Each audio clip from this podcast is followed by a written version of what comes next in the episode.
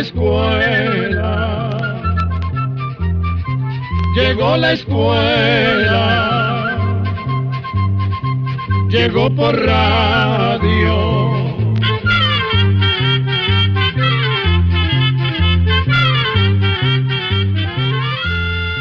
El Instituto Centroamericano de Extensión de la Cultura presenta su programa Oigamos la Respuesta. Compartiremos con ustedes las preguntas de nuestros oyentes y daremos las respuestas a sus inquietudes. Mándenos sus preguntas al apartado 2948-1000 San José, Costa Rica. También puede enviarnos sus preguntas al correo electrónico icq.org o encuéntrenos en Facebook como Oigamos la Respuesta. O llámenos por teléfono, código de área 506, número 2225-5338 o 2225-5438 Estimados amigos, con el placer de costumbre estamos de nuevo en otro espacio de Oigamos la Respuesta. Iniciamos con la consulta de un amigo oyente que nos escucha desde la provincia de Punta Arenas, en Costa Rica. Nos pregunta lo siguiente. Quiero que me cuenten acerca de la biografía de la actriz mexicana María Félix. Escuchemos la respuesta. María Félix es el nombre artístico de una de las actrices más famosas de la llamada época de oro del cine mexicano. El nombre completo de esta actriz mexicana era María de los Ángeles Félix Guereña. Ella nació en el estado de Sonora el 8 de abril de 1914 y falleció de un infarto también un 8 de abril, pero del 2002, a la edad de 88 años. Desde joven, María Félix se destacó por su gran belleza y fuerte carácter. Se casó a los 17 años y tuvo un hijo, pero se divorció poco después. Decidió entonces irse a la capital mexicana a buscar dónde trabajar y muy pronto fue descubierta por el director de cine Fernando Palacios, quien la ayudó a conseguir un papel en la famosa película El Peñón de las Ánimas, junto a Jorge Negrete, con quien se casó algunos años después. Tan solo un año más tarde, en 1943, hace una película llamada Doña Bárbara,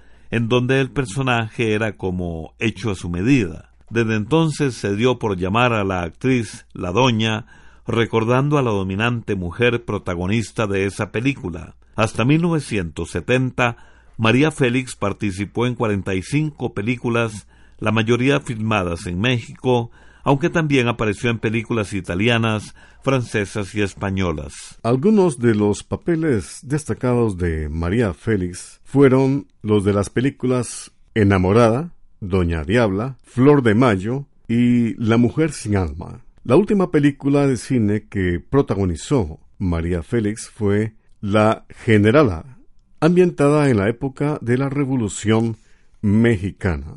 La vida de María Félix fue bastante comentada. La fama junto a su belleza y personalidad le trajeron muchos admiradores. Se casó cuatro veces, la primera vez con Enrique Álvarez, después con el conocido músico y compositor Agustín Lara, quien como regalo de boda le compuso la canción María Bonita. La tercera vez se casó con Jorge Negrete, y el último marido de María Félix fue el francés Alexander Berger. En cuanto a su relación con otros artistas, le diremos que con Dolores del Río María siempre tuvo una gran amistad. Con el director Emilio Fernández se dice que hubo algún romance al comienzo de su carrera, pero nunca se formalizó como relación. Con los que aparentemente nunca tuvo ninguna relación sentimental fue con Cantinflas y con Pedro Infante. A partir de 1970 se retiró del cine, aunque continuó apareciendo en distintos programas de televisión y festivales de cine. En los años 90 publicó su vida en el libro que tituló Todas mis guerras y un disco al que llamó Enamorada.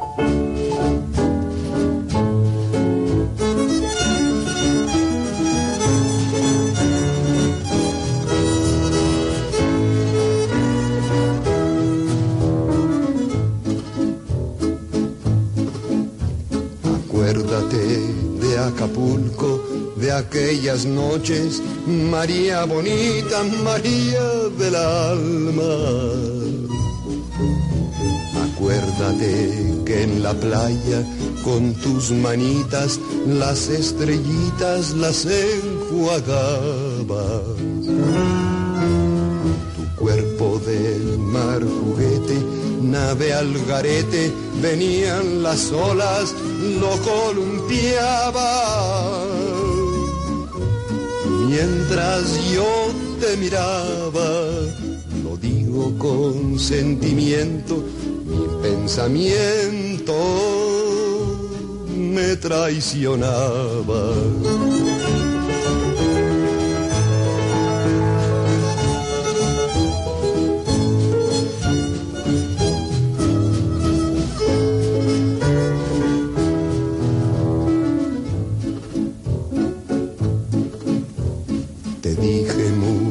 Muchas palabras de esas bonitas con que se arrullan los corazones pidiendo que me quisieras, que convirtieras en realidades mis ilusiones. La luna que nos miraba y hacía ratito se hizo un poquito desentendida. Y cuando la vi escondida, me arrodillé para besarte y así entregarte toda mi vida.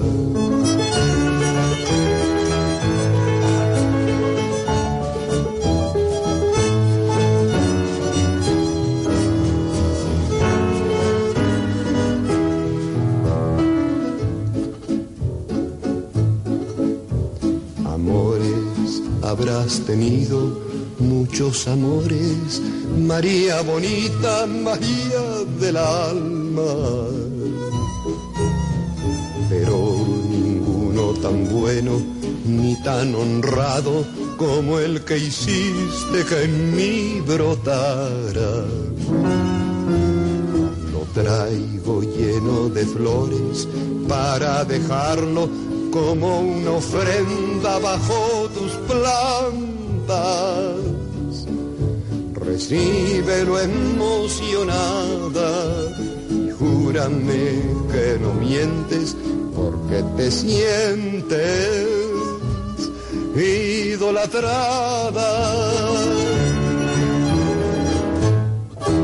Continuamos en Oigamos la Respuesta. El señor José Víctor Estrada vive en el territorio Cabécar, en Ujarrás de Buenos Aires, al sur de Costa Rica. Pregunta. ¿Cómo se pueden quitar las manchas amarillas de las camisas causadas por los aerosoles o desodorantes?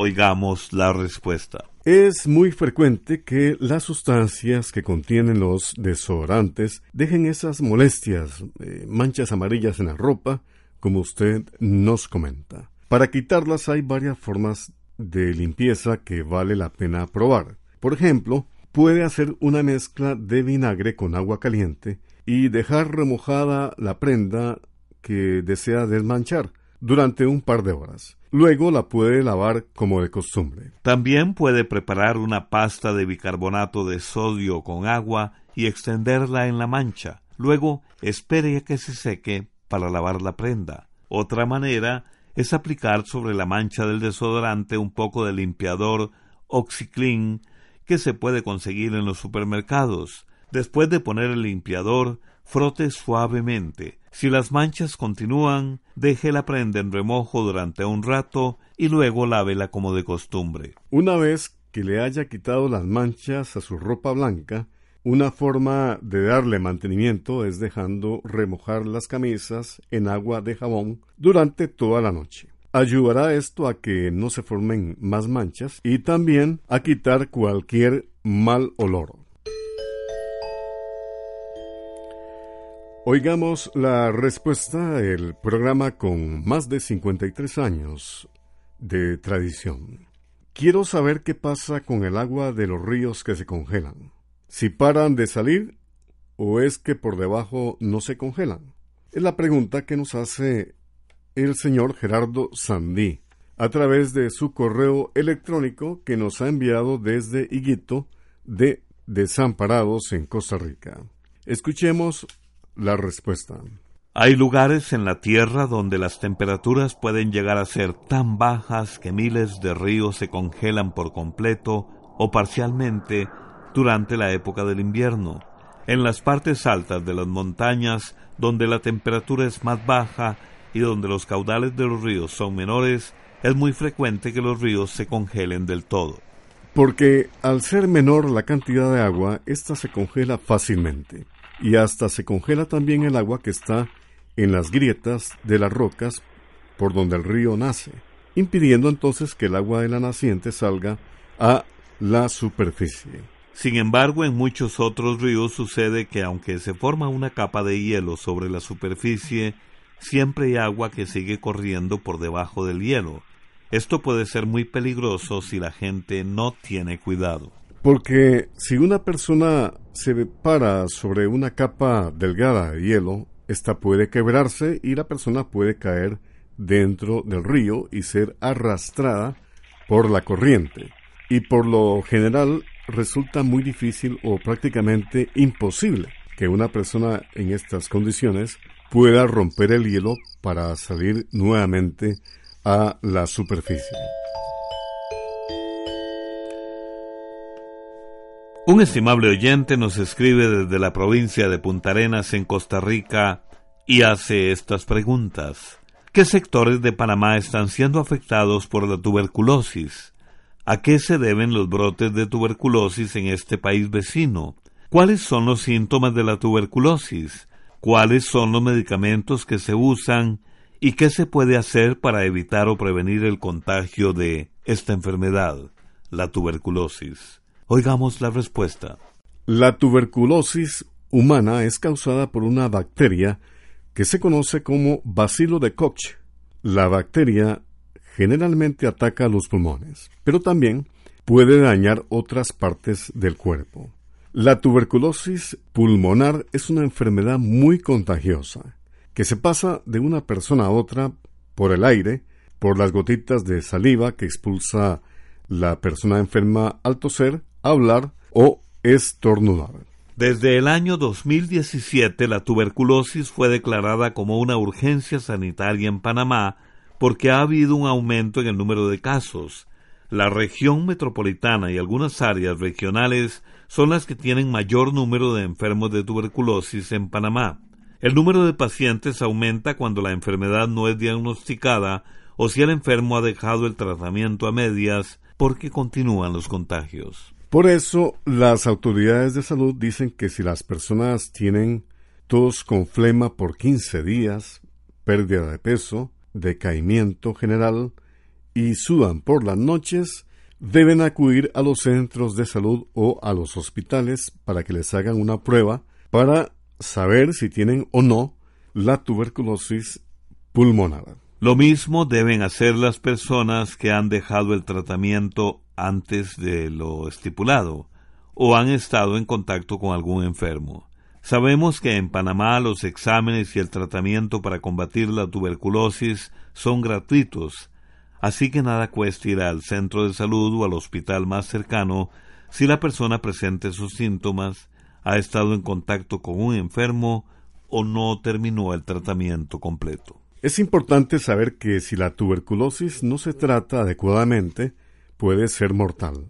Afortunadamente, esa enfermedad se puede tratar con distintos antibióticos. Sin embargo, los médicos advierten que para que los medicamentos hagan efecto, deben tomarse durante un periodo largo de tiempo y que el tratamiento no debe interrumpirse ni dejarse a medias. Porque si la persona lo deja de tomar, las bacterias se vuelven resistentes al tratamiento y entonces es necesario combatirlas con otros antibióticos más poderosos. Así que para evitar mayores contagios y posibles calamidades, lo que se debe hacer es acudir al médico en caso de sospecha y hacer el tratamiento tal y como el médico lo indica de algo muy bueno. En Phoenix está el corcel, allá en medio del desierto, su nombre el Panamá Panamagüez, de Ricardo Ramírez su dueño.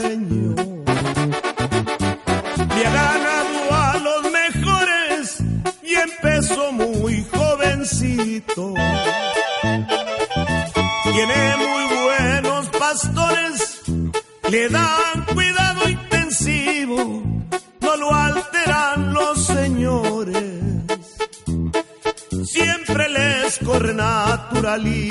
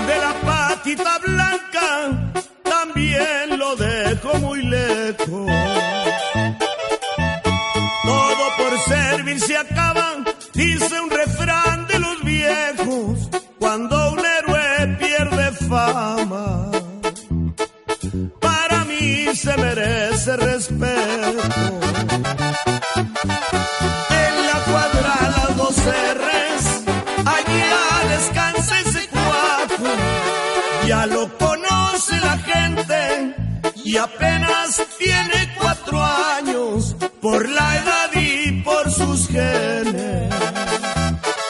Sé que habrá Panamá para rato.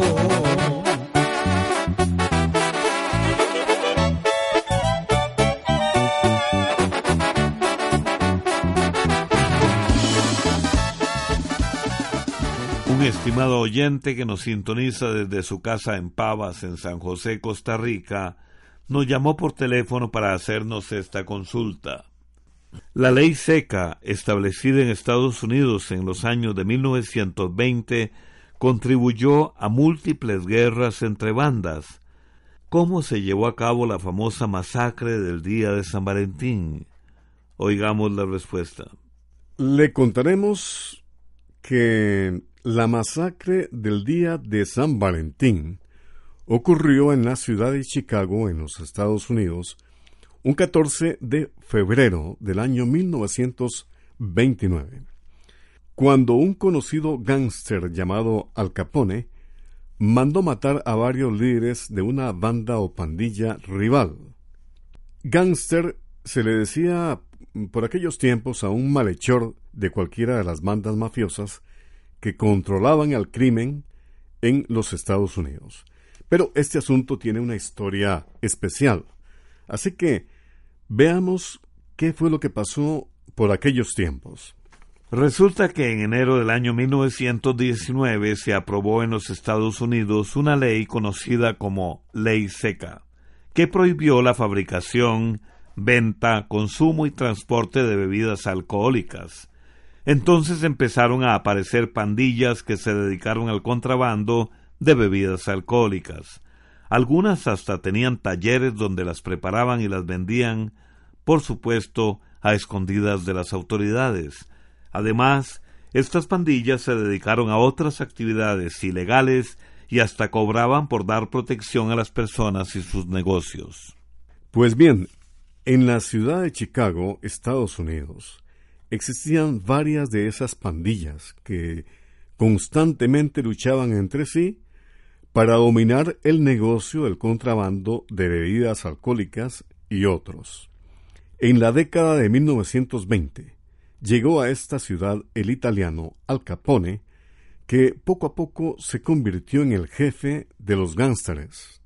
Esa posición la logró en forma definitiva cuando mandó a eliminar a sus rivales en esa llamada matanza del día de San Valentín. Como ya dijimos, esto ocurrió el 14 de febrero del año 1929, cuando Al Capone envió a sus hombres vestidos de policías para que asesinaran a los siete principales miembros de la banda de Box Moran, que era su principal rival. Pues bien, haciéndose pasar por policías, los hombres de Al Capone entraron al lugar donde se reunía la banda Box Moran.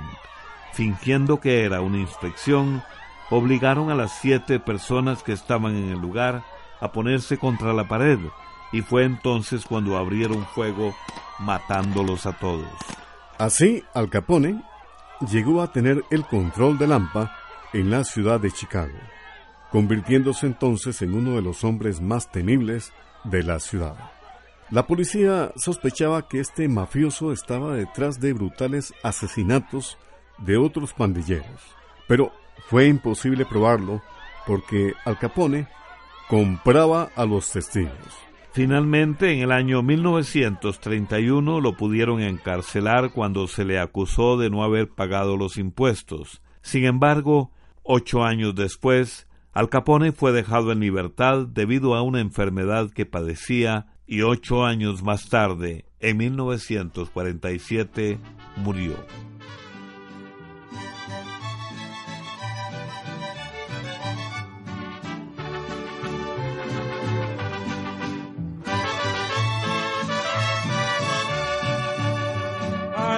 Otro lado del puente de la piedad Michoacán. Vive a Gilberto el valiente nacido en Apatzinga, siempre con un perro negro que era su noble guardián.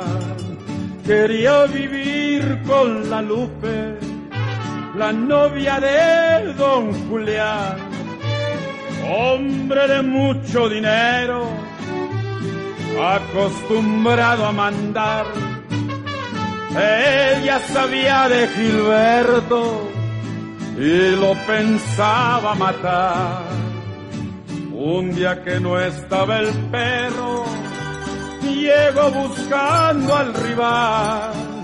Gilberto estaba dormido, ya no volvió a despertar. En eso se oyó un aullido cuentan de un perro del mal. Era el negro embravecido que dio muerte a don Julián.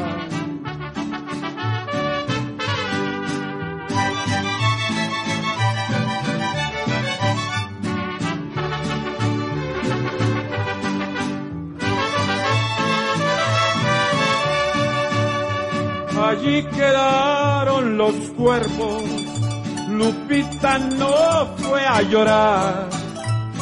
Cortó las flores más lindas como para hacer un altar y las llevó hasta una tumba del panteón municipal. Allí estaba echado un perro sin comer y sin dormir. Quería mirar a su dueño, no le importaba vivir.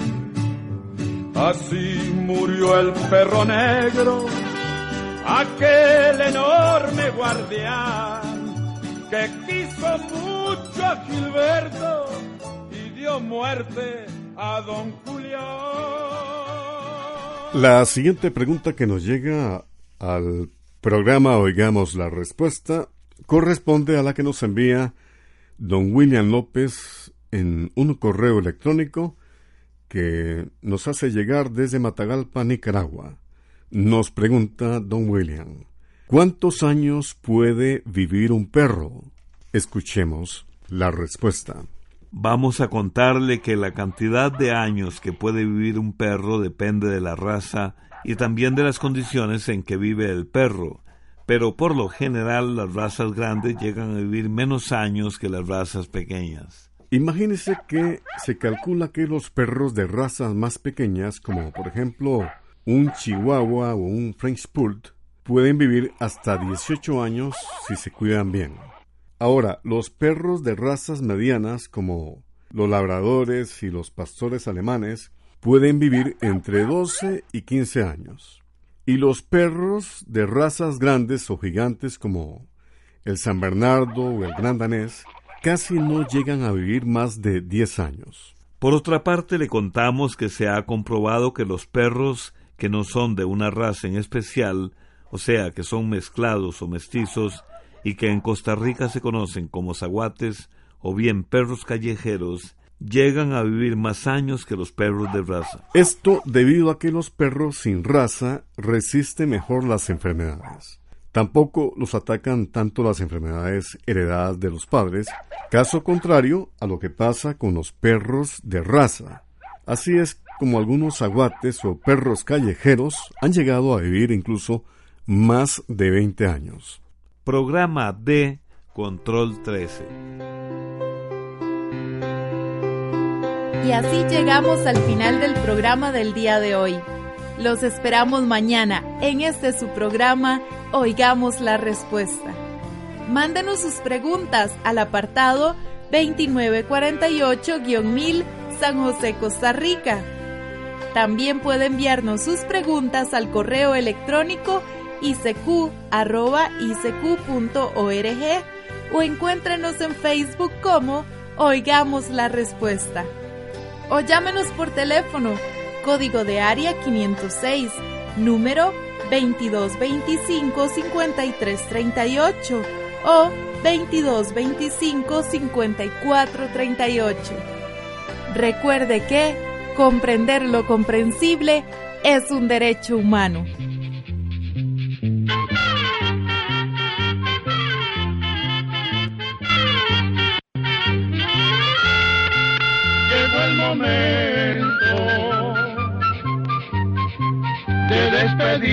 Se